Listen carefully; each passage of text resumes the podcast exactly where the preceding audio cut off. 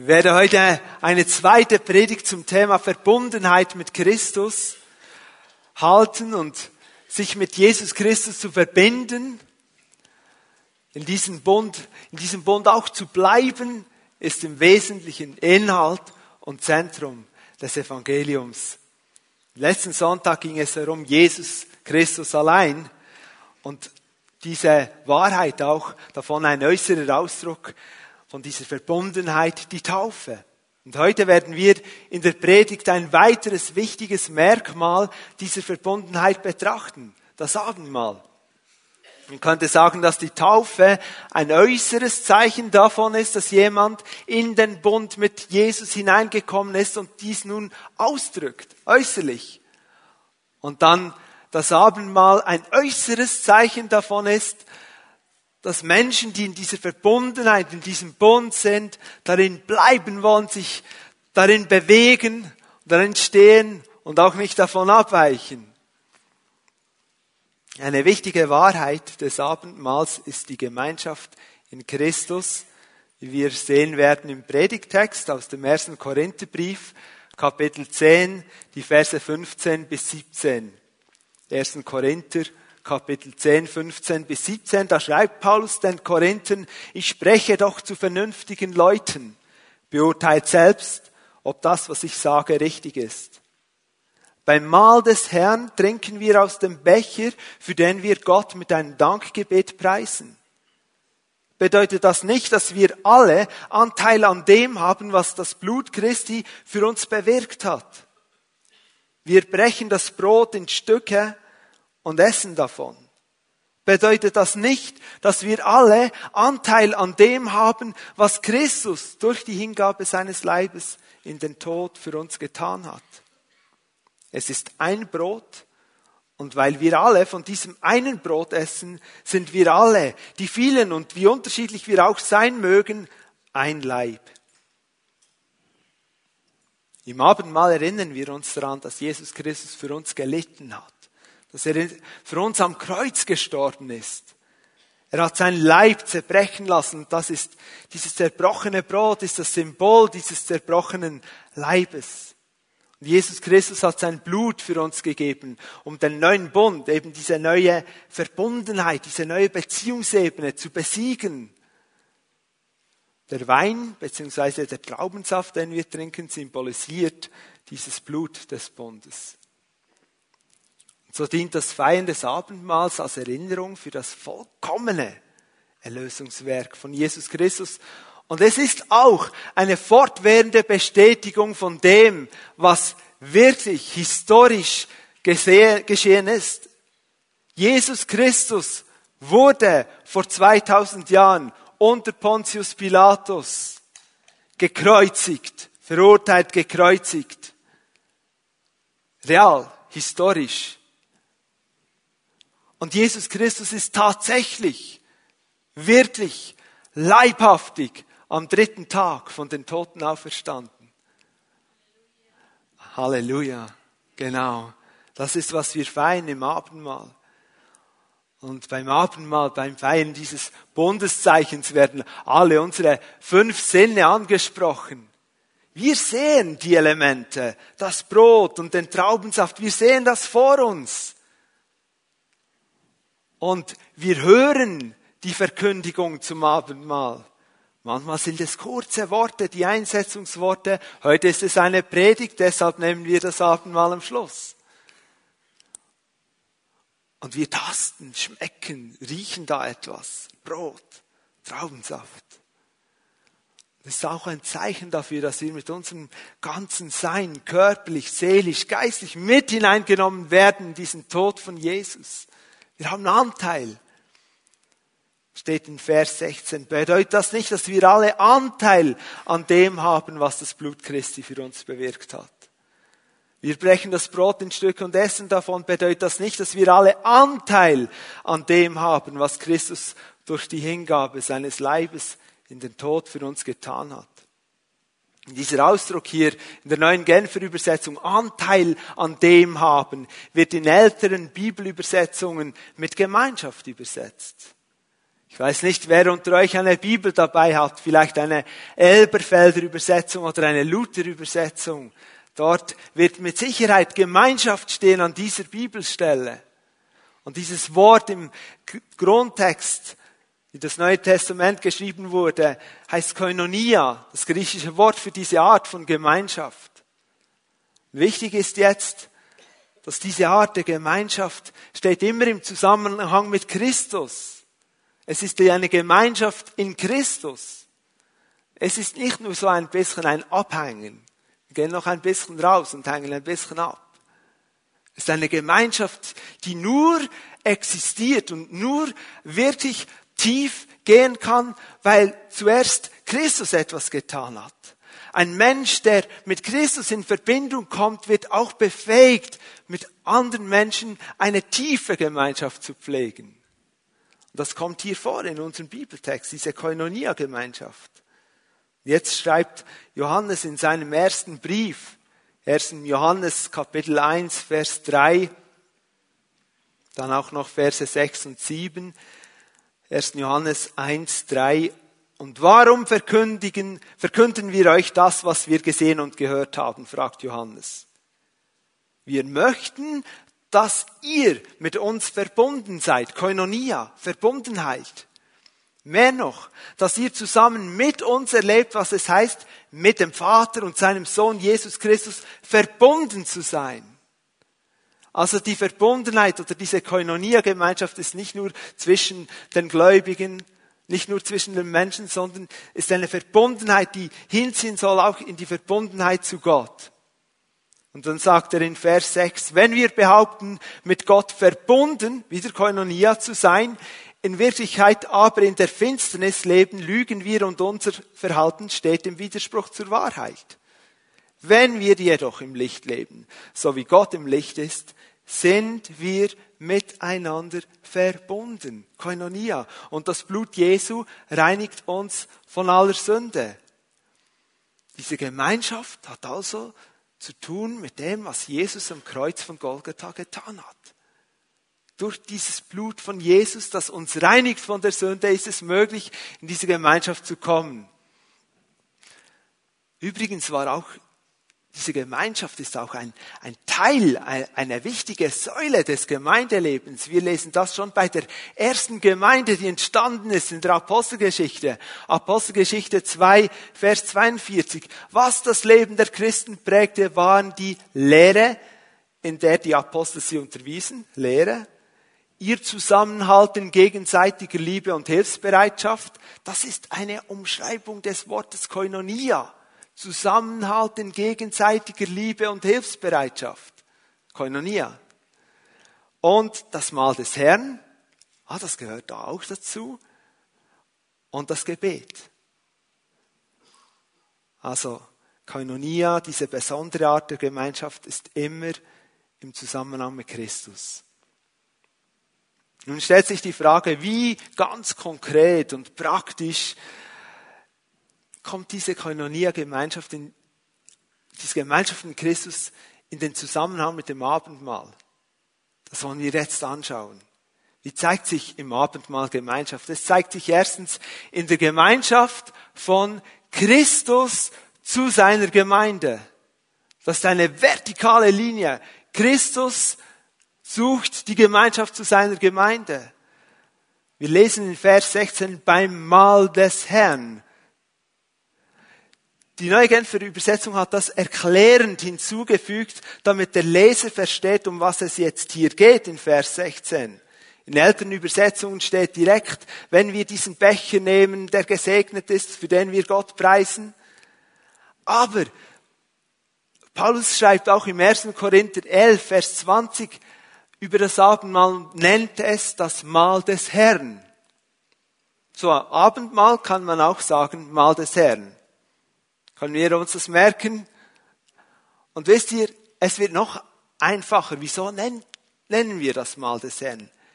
Es ist so, weil der Herr Jesus Christus der Herr dieses Mahles ist. Er lädt ein an seinen Tisch. Er ist hier, der sagt, komm zu meinem Tisch. Ich bin der Herr dieses Mahls, ich bin der Gastgeber. Er ist der Gastgeber beim Abendmahl. Und wir sind die Eingeladenen. Das Abendmahl ist eine besondere Gelegenheit und ein spezieller Moment, in dem der Herr dieses Mahles, Jesus Christus, seiner Gemeinde ganz stark begegnen will und ihr ganz nahe sein will. Im Lukas-Evangelium beschreibt Lukas uns die Begebenheit, wie Jesus mit seinen Jüngern dieses Passamal feiern wollte. Das Passamal in dem Zusammenhang, als er dann das Abendmahl einsetzte, diese bekannten Worte sprach.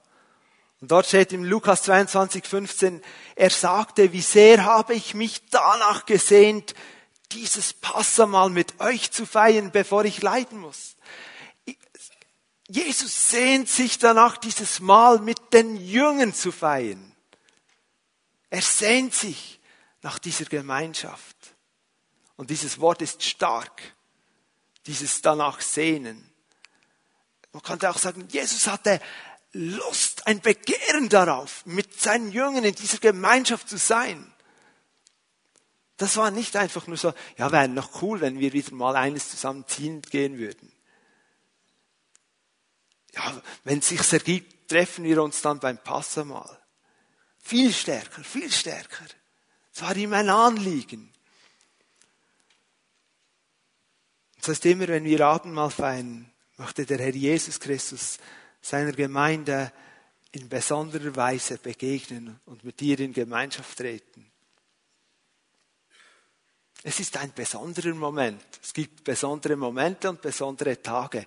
Einer dieser besonderen Tage im Leben eines Menschen ist sein Geburtstag. Es ist wichtig, dass ich an den Geburtstag meiner Frau denke, zum Beispiel. Einmal, wir waren noch nicht verheiratet, wir waren gut befreundet. Ja, wir gingen zusammen, wir wollten diese Beziehung investieren. Da habe ich ihren Geburtstag vergessen.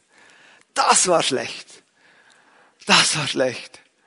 Verständlicherweise, der Geburtstag ist wichtig, weil es ein guter Tag ist. Wir können an einem Geburtstag Gott danken für all das Gute, was er in unserem Leben getan hat. Und was für eine Ehre, dass es meiner Frau sehr wichtig ist, dass ich, ihr Ehemann, teilhabe an dieser Dankbarkeit, an diesem wichtigen Tag. Und Jesus sagt, ich bin gestorben für dich, ich habe gelitten für dich. Und ich habe dieses Mal eingesetzt. Und ich will, dass du an diesen Tisch kommst. Ich will, dass du mein Gast bist.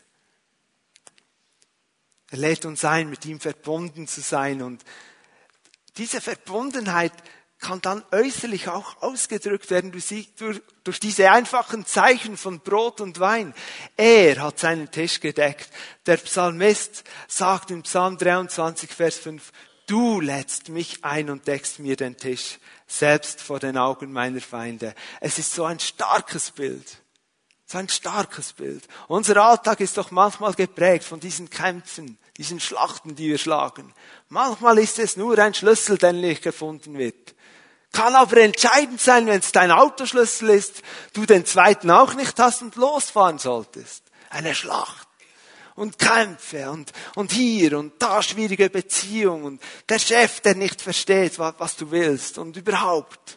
Das Leben ist hektisch. Und hier ist der König der Könige, der sagt, komm zu meinem Tisch. Ich lade dich ein. Mitten in der Schlacht, im Angesicht deiner Feinde. Nicht, ja, wenn dann die Schlacht geschlagen ist und alles fertig ist, dann kannst du dann kommen, kämpfen nur noch einen und sag, komm jetzt. Und ich neige dazu und sage manchmal, nein, aber Herr, jetzt muss ich noch. Es braucht noch diesen Durchbruch. Ich muss noch hier und noch da. kommen die Ruhe. Und dann sitzt, bist du dort. Ich sehe das vor mir. Da ist Dunkelheit, da ist Kampf. Und mittendrin ein Tisch gedeckt mit dem Reichtum Gottes. Und ich darf absitzen. Und kein Feind, kein Pfeil. Nichts kommt mir zu nahe. Und ich kann genießen in der Gegenwart Gottes. Habt ihr dieses Bild? So ist der Herr der Gastgeber. Er will Gemeinschaft mit uns haben. Heute, an diesem Vormittag. Er lädt ein. Wir dürfen in seiner Fülle teilhaben, wenn wir mit ihm verbunden sind. Es gibt diese Berühmtheiten, zum Beispiel der Papst. Will man mit dem Papst so ein Gespräch, dann muss man eine Audienz erhalten, um eine Audienz bitten. Ich weiß nicht, wer von hier so eine Audienz einfach so kriegen würde. Aber der Gott, der Himmel und Erde geschaffen hat, der König der Könige, der Herr der Herren, der über allem steht, er ist hier. Und er sagt, komm zu meinem Tisch. Ich lade dich ein. Komm jetzt.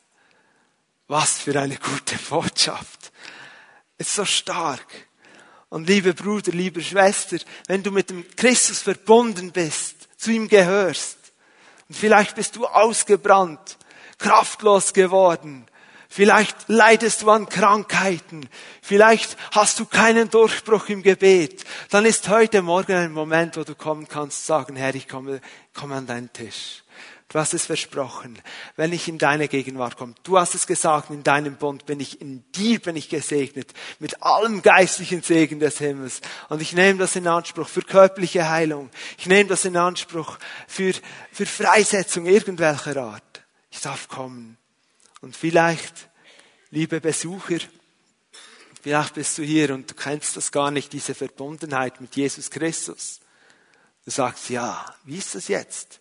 Ich weiß schon, Jesus und so, aber ich, ich bin nicht so richtig verbunden mit ihm. Wie ist das genau? Es macht mich auch, ich möchte auch an diesen Tisch kommen. Ich, ich möchte das auch. Du darfst. Wir werden gleich anschauen, wie man in diese Verbundenheit mit Christus kommt. In einem zweiten Punkt, es gibt nämlich diese zweite Ebene der Gemeinschaft im Abendmahl. Es ist die Gemeinschaft der Gläubigen zu Christus. Auch vertikal. Aber jetzt von uns, der Gemeinde zu ihm. Wir können mit ihm in Gemeinschaft treten. Es ist eine Gelegenheit für uns als Gemeinde, in diese enge, nahe Gemeinschaft mit Jesus zu treten. Und ein Hinweis. Ich bin mir bewusst, dass es ja natürlich nicht die einzige Gelegenheit ist dafür. Wir warten in allen unseren Treffen, in den Teenagerzellentreffen, in den Hauszellentreffen, im Gottesdienst hier, im Lobpreis. Wir erwarten diese Gegenwart Gottes, absolut. Das ist einer unserer beiden ersten Kernwerte, unsere Werte der Gemeinde. Wir konzentrieren uns darauf, auf die Gegenwart Gottes. Und wir konzentrieren uns darauf, Gemeinschaft und Beziehung mit Gott zu haben. Ist uns wichtig. Im Lobpreis. Wir dürfen es erleben heute Morgen bereits. Wir werden nochmals in den Lobpreis gehen. Aber auch im Abendmahl. Auch im Abendmahl. Wir haben gelesen im Vers 16, wir trinken und wir da preisen Gott dafür in einem Dankgebet. Wir brechen das Brot in Stücke und wir essen davon. Gut, das Brot ist schon gebrochen. Aber ihr habt das Bild. Und durch diese Handlungen haben wir Anteil an dem, was Christus für uns getan hat. Diese Gemeinschaft. Lass mich das bildhaft erklären. Es ist immer Jesus Christus, der zuerst zu uns kommt, zuerst. Er tut den ersten Schritt, ganz bestimmt.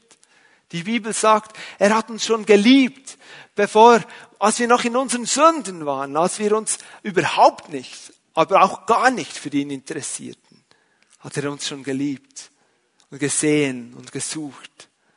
Und schau, Jesus Christus tut nicht nur den ersten Schritt. Jesus Christus sieht die Verlorenheit von uns.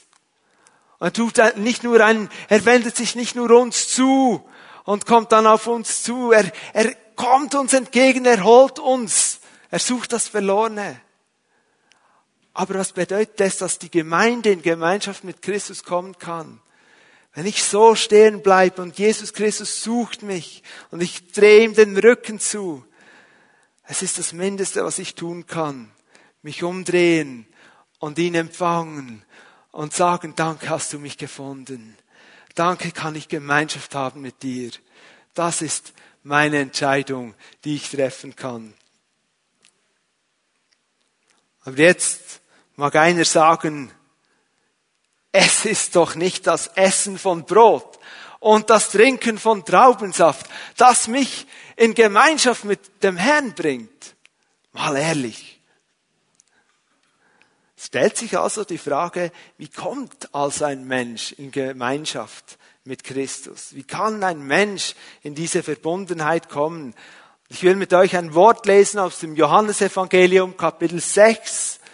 Die, die die Bibel dabei haben, ihr dürft mitlesen oder auch vorne auf den Leinwänden, Kapitel 6, Vers 53 bis 54. Jesus aber sagte zu ihnen, ich versichere euch, wenn ihr das Fleisch des Menschensohnes nicht esst und sein Blut nicht trinkt, habt ihr das Leben nicht in euch. Wer mein Fleisch isst und mein Blut trinkt, hat das ewige Leben und ich werde ihn an jenem letzten Tag auferwecken. Diese Worte, auch wenn sie noch lange bevor vor der Verurteilung von Jesus gesprochen wurden, stehen in Beziehung zum Abendmahl. Was heißt sein Fleisch essen und sein Blut trinken? Ist befremdlich. Und je nach deinem kirchlich-religiösen Hintergrund läuft vielleicht auch jetzt ein spezieller Film in deinem Hinterkopf ab. Ah, sein Fleisch essen, sein Blut trinken.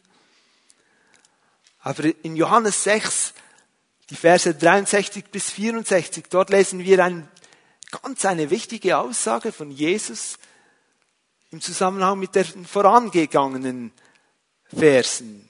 Also ab Vers 63, der Geist ist es, der lebendig macht. Das Fleisch ist dazu nicht fähig. Die Worte, die ich zu euch geredet habe, sind Geist und sind Leben. Aber es sind einige unter euch, die glauben nicht. Schau, diese zwei Verse beinhalten zwei wichtige Schlüssel, um die Aussage vorhin richtig zu beurteilen.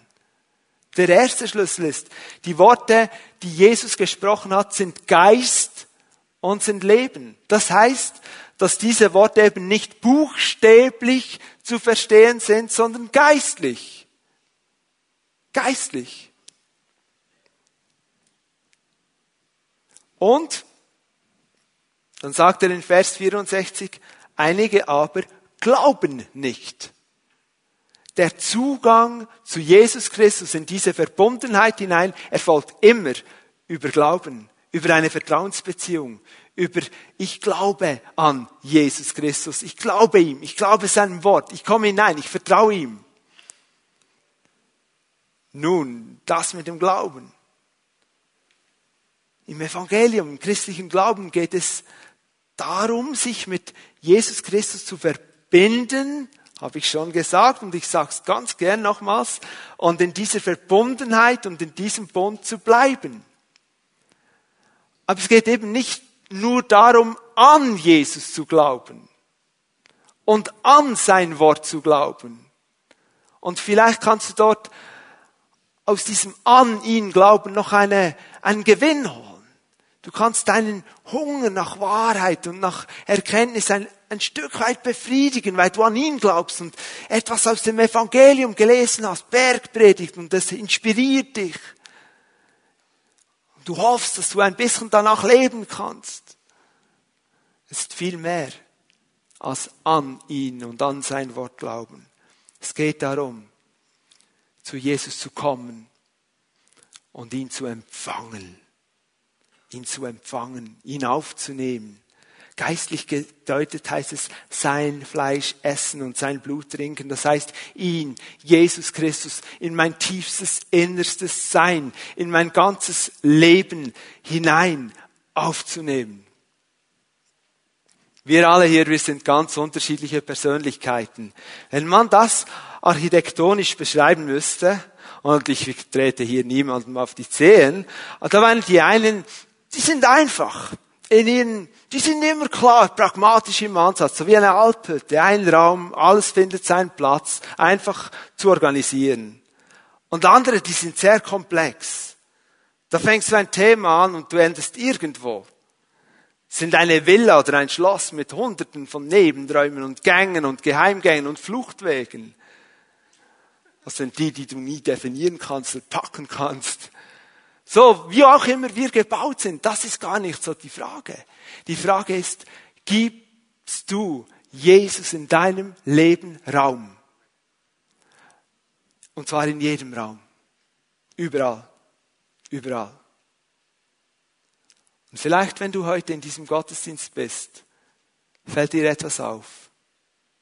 Herr Jesus, es gibt da diesen Bereich meines Lebens. Du hast mich da, darüber angesprochen schon lange, aber ich, ich war nicht bereit. Aber heute merke ich, du bist Raum dort. Ich gebe dir den Schlüssel auch für diesen Raum, für diesen Nebengang, für diesen geheimen Schuppen, was auch immer. Komme hinein. Ich will dich aufnehmen in mein Leben. Das bedeutet es, ihm, ihn aufzunehmen, in Verbindung mit ihm zu kommen. Und es ist geistlich zu verstehen. Hier eine Klammerbemerkung. Die Idee einer Wesensverwandlung der Elemente beim Abendmahl durch eine spezielle Handlung eines speziell geistlichen Menschen. Das heißt, das Brot wird in seiner Substanz zum realen Leib Christi. Und, und der Traubensaft, der Wein wird in seiner Substanz zum, zum wahren Blut Christi. Die ist in der Bibel nicht vorhanden und damit falsch. Ist falsch. Es sind Symbole. Das Brot, und Traubensaft, aber es sind starke Symbole. Weil wenn wir sie nehmen im Vertrauen und in dieser Beziehung, in dieser Verbundenheit mit Jesus Christus, da ist Kraft. Wegen der Beziehung, wegen der Verbundenheit. Wir können dem Herrn begegnen als Gemeinde. So ein Mensch, der in diese Gemeinschaft mit Jesus Christus kommen will. Es geht darum, ihn zu essen, in Anführungsstriche, und ihn zu trinken. Und das geschieht allein durch den Glauben. In Offenbarung 3, Vers 20 sagt Jesus, merkst du nicht, dass ich vor der Tür stehe und anklopfe? Wer meine Stimme hört und mir öffnet, zu dem werde ich hineingehen und wir werden miteinander essen, ich mit ihm und er mit mir.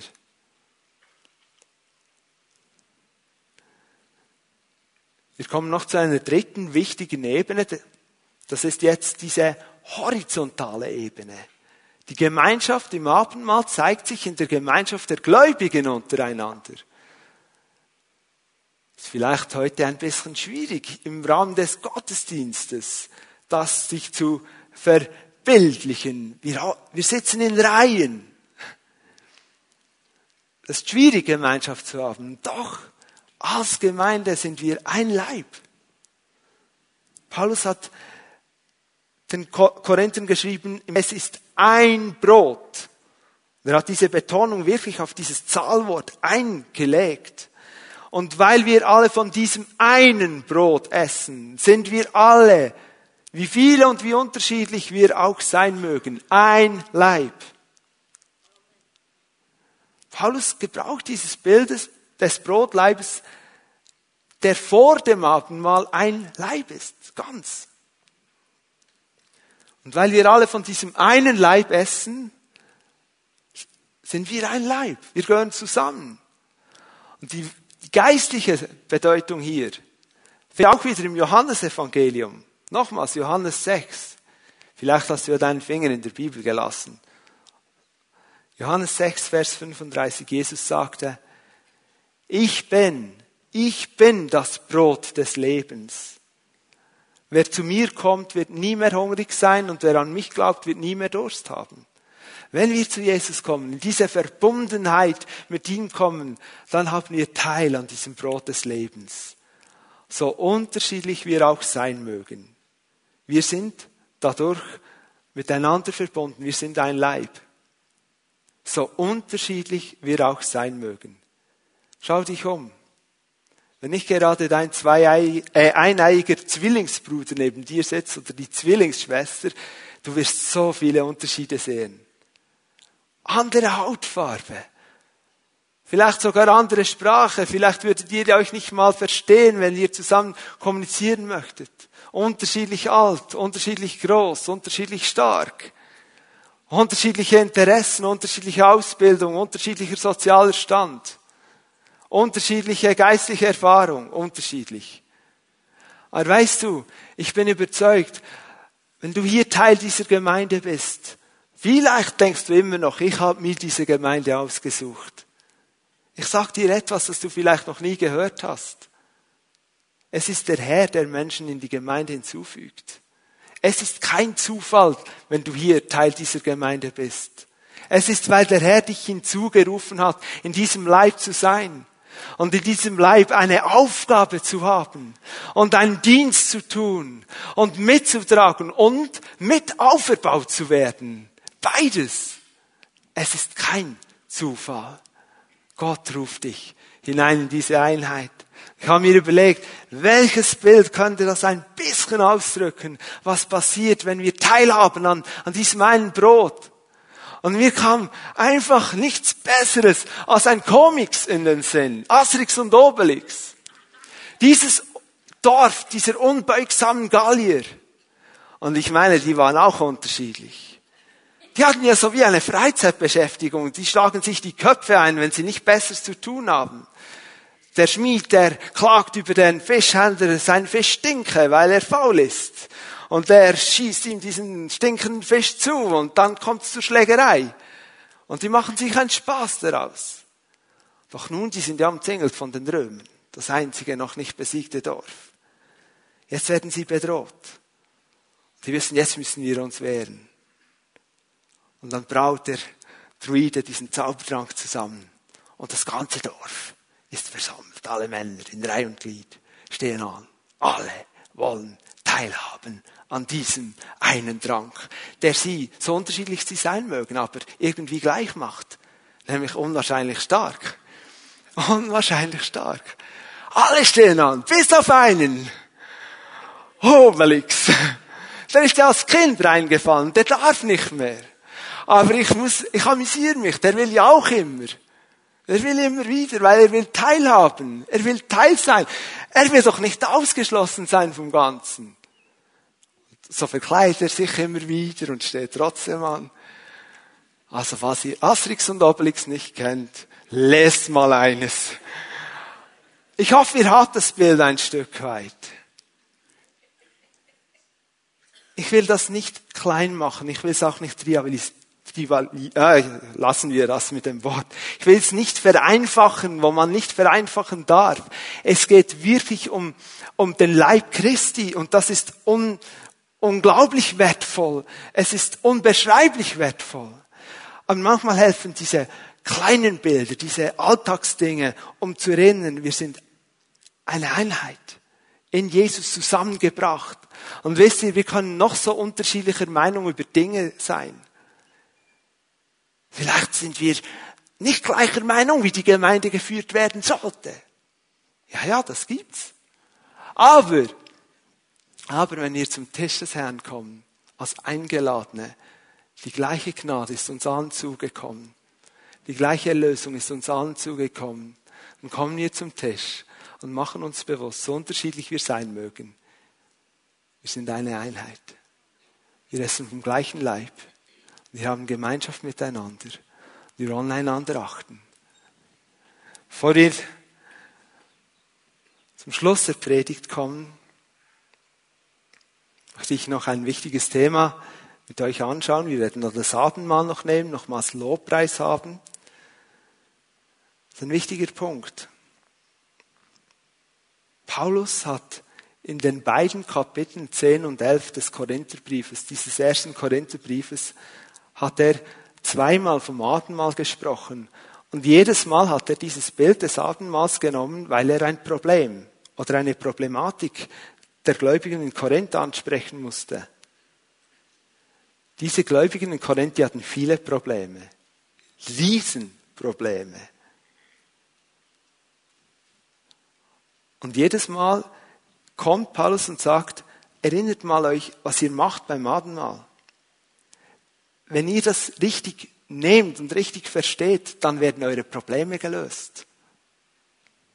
Lass uns zwei dieser Probleme anschauen, die hindern, dass wenn wir vor den Herrn kommen, dass wir wirklich diese Gemeinschaft und diese Fülle Gottes erleben können. Es gibt Hindernisse für diese Gemeinschaft. Und eines der Hindernisse ist Gemeinschaft mit Götzen. In Vers 15 sagt Paulus zu den Korinthern, ich spreche doch zu vernünftigen Leuten, beurteilt selbst, ob das, was ich sage, richtig ist. Was hat er gesagt vor, im Zusammenhang vorhin? Was war es? Im Kontext vom ganzen 1. Korinther Kapitel 10 erklärt Paulus den Korinthern, dass sie anhand des Volkes Israel ein Beispiel nehmen sollen, dass sie sich überlegen sollen, dass sie dieses Bild nehmen sollen und überlegen sollen, wie sie handeln sollen. So schreibt er dann im Vers 14, wenn ihr euch das alles, also dieses Beispiel des Volkes Israel vor Augen haltet, meine lieben Freunde, gibt es nur eins. Lasst euch unter keinen Umständen zum Götzendienst verleiten. Einige der Gläubigen der Gemeinde sahen kein Problem darin, an den Ritualen der Götzenverehrung teilzunehmen. Die waren gläubig geworden, hatten Freunde, Kollegen, die noch nicht Christen waren. Und die trafen sich im, Götzentempel, haben zusammen bei der Anbetung der Götter wahrscheinlich mitgemacht, vor allem dann zusammen gegessen. Im Angesicht dieser Götter, dieser Götzen.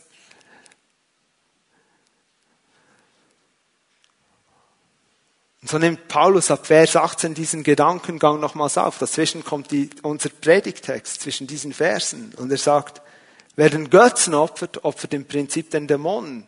Und in Vers 21 schließt er, macht er ein Fazit. Er sagt, ihr könnt nicht aus dem Becher des Herrn trinken und zugleich aus dem Becher der Dämonen. Ihr könnt nicht am Tisch des Herrn essen und zugleich am Tisch der Dämonen. Die Gemeinschaft in Christus, diese Koinonia-Gemeinschaft, ist ein wunderbares Geschenk. Ich erinnere mich, wir haben mehrmals schon als Hauszelle Abendmahl auch zusammen gefeiert. Ich erinnere mich an einen Moment, vergesse ich nie, denke ich. Wir waren zusammen und wir haben gesagt, wir feiern das Abendmahl zusammen und jeder soll, bevor er das Brot nimmt, soll er sagen mit seinen Worten, was ihm Jesus Christus bedeutet. Es war, es war so ein ergreifender Moment.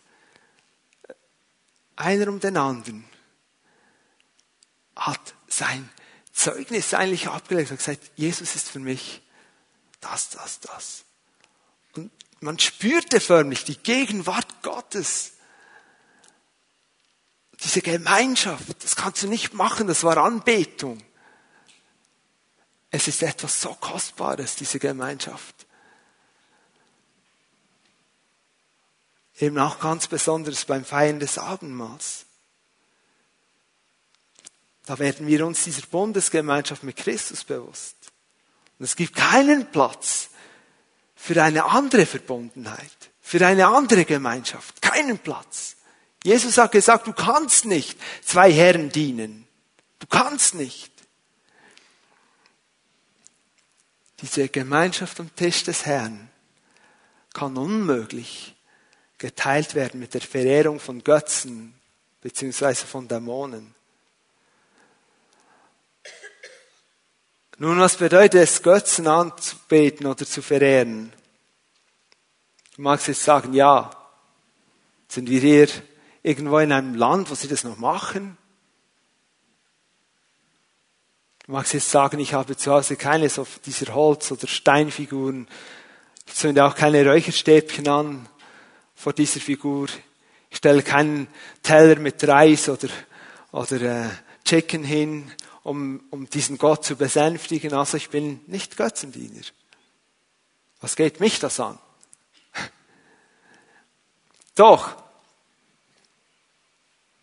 Lasst es mich so sagen. Alles, was in unserem Leben einen Platz einnimmt, der Gott gehören sollte, ist Götzendienst und gibt dem Teufel und seinen Dämonen Raum. Alles. Alles. Nicht nur diese unfrommen Dinge. Sogar fromme Dinge können einen Platz einnehmen, der, der eigentlich Gott gehören wird. Und du gibst Raum dem Feind. Das ist die Frage, was ist, sind die Götzen in meinem Leben? Wo haben Dinge einen Platz in meinem Leben eingenommen, der ihnen nicht gehört? Ich habe ein Interview gelesen mit dem Organisator dieses christlichen Musikfestivals, in, äh, dieses Springtime Festivals. Und der macht das schon einige Jahre. Er hat also die Entwicklung der christlichen Musik, diese Szene ein bisschen mitbekommen. Und ein Anliegen früher war, die Christen, die, die merkten, es ist nicht recht, an irgendein Konzert zu gehen, aber wir wollen auch gute Musik hören.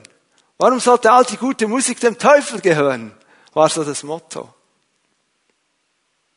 Man ging nicht als Christ an ein ACDC-Konzert oder an all diese Rockgruppen, wie sie auch heißen mögen, oder heute könnte man irgendwelche Gruppen wahrscheinlich nehmen, die manchmal so stark alles verehren, nur nicht Gott. Man machte das damals nicht. Und er sagte, in der Entwicklung dieser ganzen Szene hat sich etwas gewandelt. Wir müssen wirklich gut sein, hat er gesagt. Weil die Christen sagen heute, who cares? Ich gehe das hören, was mir gefällt. Wir müssen sensibel bleiben auf den Heiligen Geist, was wir uns reinziehen, mit was, dass wir uns beschäftigen. Ich will hier gar keine Namen nennen von Musikern, die man hören darf oder nicht, da wäre ich schon auf einer Linie, die nicht gut ist. Aber ich will einfach sagen, was nimmt den Raum in meinem Leben ein, das dann den Raum wegnimmt, der Gott gehören sollte? Was hat Raum in meinem Leben, wo Gott nicht mehr Raum haben kann? Götzenverehrung hindert, dass wir an den Tisch des Herrn kommen können. Und eine zweite Sache, die die Gemeinschaft in Christus auch hindert oder sogar verunmöglicht, ist Lieblosigkeit untereinander. Und das steht in engem Zusammenhang mit dieser dritten Ebene der Gemeinschaft, die wir vorhin betrachtet haben. Wir schlagen noch kurz 1. Korinther 11, Vers 20 auf und die folgenden Verse.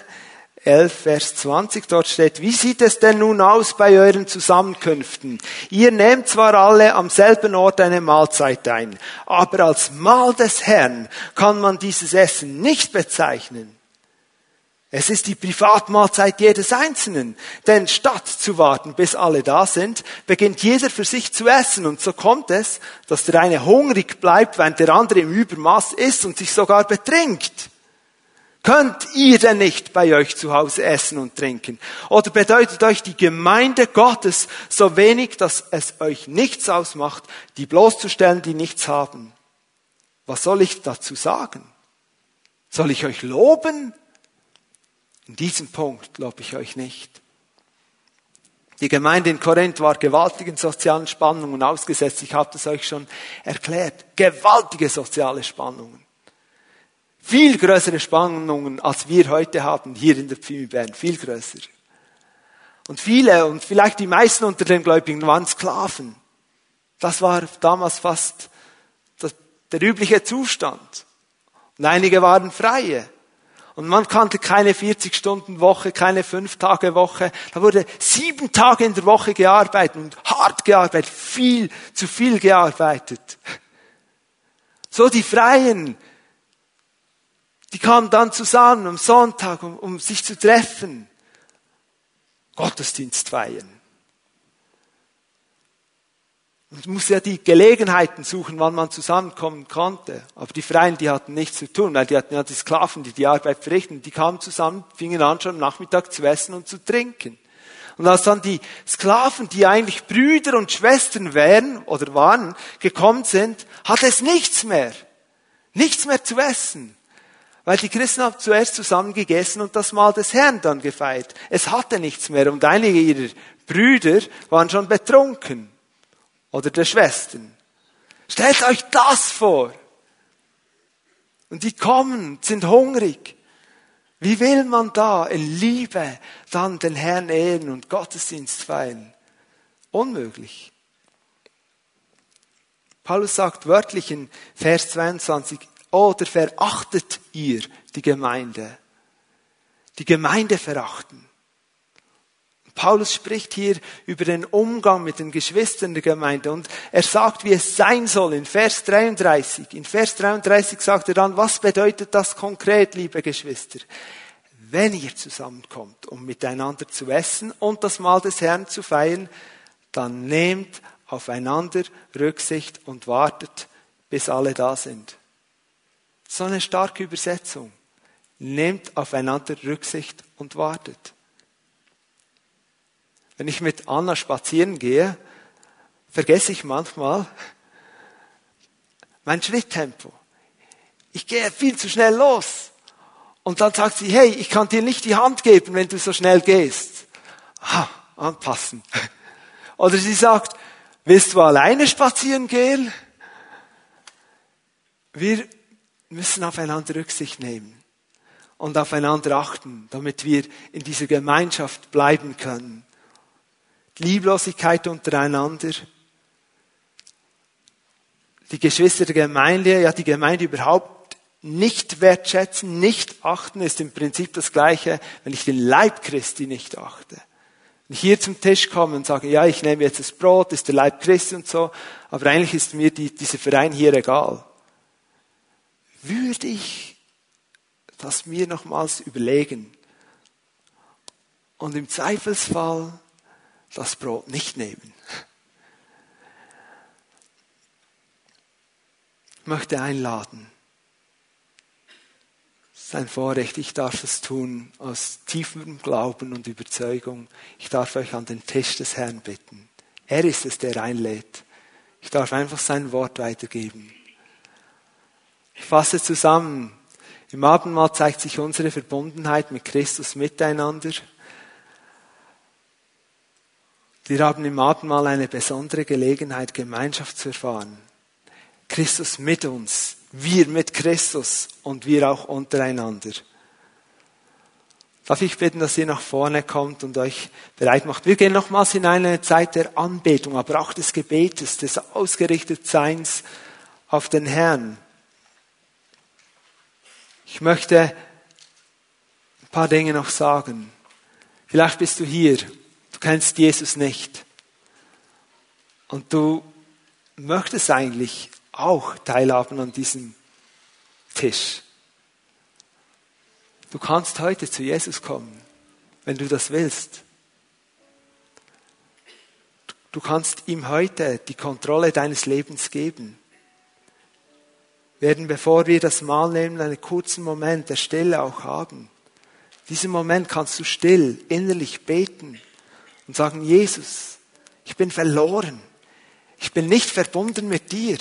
Ich bin in der Dunkelheit meiner Sorgen, meiner Nöte, meiner eigenen Schuld. Ich weiß nicht wohin mit diesen Dingen, die ich getan habe. Und Jesus sagt dir heute, bring sie zu mir, ich bin hier. Wegen diesen Dingen bin ich am Kreuz gestorben. Und wenn du das tust mit ehrlichem Herzen und bekennst, ich kann nicht mehr, ich will nicht mehr mein eigenes Leben leben. Ich lade dich ein, Jesus, vergib mir.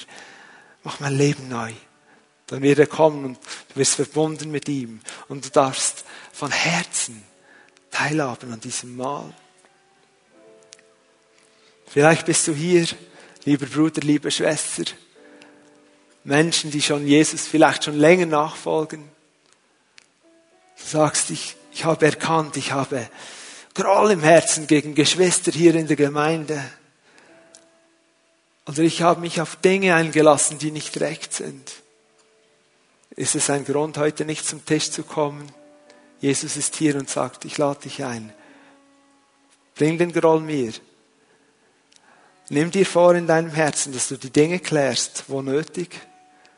Tue Buße jetzt in diesem Moment und komme voller Glauben und voller Vertrauen an diesen Tisch und sage auf ein neues Herr. Ich will wieder verbunden sein mit dir. Ich will einen klaren Weg gehen und ich will dir nachfolgen von ganzem Herzen. Und ich werde die Dinge regeln. Ich will meine Geschwister achten, auch wenn ich sie nicht verstehe.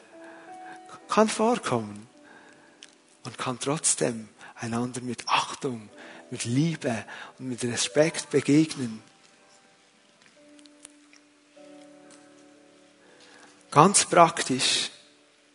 Das Abendmahl ist ein Mahl der Gemeinschaft in Christus, ein Zeichen der Verbundenheit mit ihm. Und jeder, der dieses Mahl aus ehrlichem Herzen nehmen kann, soll es nehmen. Im Glauben an die Kraft und Herrlichkeit Gottes. Jeder, der dieses Mahl aus ehrlichem Herzen nicht nehmen kann, soll es nicht nehmen. In aller Freiheit. Ohne dass du denkst, du seist weniger wert. Und ganz praktisch, gib einfach das Brot weiter. Gib einfach den Traubensaft weiter. Es ist einmal der Verbundenheit mit Christus. Es ist dein Herz. Du weißt es. Du bist eingeladen. Jesus liebt dich und sucht dich. Lass uns aufstehen. Ich will eine Stelle lesen, dann beten wir. Dann beten wir den Herrn an. Das Mahl wird verteilt. Ich lese aus 1. Korinther, Kapitel 11, ab Vers 23. Ihr wisst doch, was der Herr über dieses Mal gesagt hat. Ich selbst habe seine Worte so an euch weitergegeben, wie sie mir berichtet wurden. In der Nacht, in der er verraten wurde, nahm Jesus der Herr das Brot, dankte Gott dafür, brach es in Stücke und sagte, das ist mein Leib, der für euch geopfert wird. Wenn ihr künftig dieses Mal feiert und von dem Brot esst, dann ruft euch in Erinnerung, was ich für euch getan habe. Nachdem sie gegessen hatten, nahm er den Becher, dankte Gott auch dafür und sagte, dieser Becher ist der neue Bund, besiegelt mit meinem Blut. Wenn ihr künftig aus dem Becher trinkt, dann ruft euch jedes Mal in Erinnerung, was ich für euch getan habe. Seid euch also darüber im Klaren. Jedes Mal, wenn ihr von dem Brot esst und aus dem Becher trinkt, verkündet ihr den Tod des Herrn, bis der Herr wiederkommt. Danke, Jesus, für deine Gegenwart. Es ist so eine Ehre dass du uns an deinen Tisch einlädst. Danke, dass wir uns dir zuwenden können. Danke, dass jeder hier in die Verbundenheit mit dir treten kann. Danke, dass du dein Leib zerbrechen lassen hast und dein Blut gegeben hast. Und wir nehmen diese einfachen Zeichen von Brot und Traubensaft und erinnern uns an deine Kraft, die da ist und freigesetzt ist. Wir haben gehört, dass wir in dir, in der Verbundenheit mit dir an deine Fülle teilhaben. Das nehmen wir in Anspruch. Danke, dass während dem Nehmen des Abendmahls Menschen geheilt werden, hier im Raum. Dass Menschen freigesetzt werden von Bindungen. Herr, während dem Nehmen des Abendmahls, dass deine Kraft einfach fließt, dass Dinge sich lösen, Probleme im, in der Arbeit, Herr. Ich, ich sehe, wie du inspirieren wirst, wie du Lösungen schenken wirst. Danke, dass wir verbunden sind mit dir und miteinander. Herr, danke, dass die Liebe zu der Gemeinde wächst, wenn wir das Abendmahl nehmen. Menschen, die Angst haben vor Gemeinschaft, spüren, da ändert etwas im Herzen und da wächst ein Bedürfnis nach Transparenz, nach Offenheit, nach Verbindlichkeit. Danke, dass du das schenkst. Du bist hier, Herr, und wir vertrauen dir und deine Kraft. Du bist gegenwärtig und wir ehren dich. Halleluja. Matthias leitet uns in eine Lobpreiszeit, das Mahl wird verteilt, wir beten den Herrn an und Silas wird dann den Gottesdienst abschließen. Wenn du hier bist und dein Leben heute in einem stillen Gebet Jesus gegeben hast, bete ich dich, dass du nach dem Gottesdienst hier zu diesem Tisch links von mir aus gesehen kommst, rechts von euch aus gesehen, komm zu diesem Tisch und es werden Pastoren dort sein, du kannst dich ihnen anvertrauen, wir beten mit dir und wir wollen erleben, wie die Kraft Gottes kommt. Jetzt auch in diesen Momenten.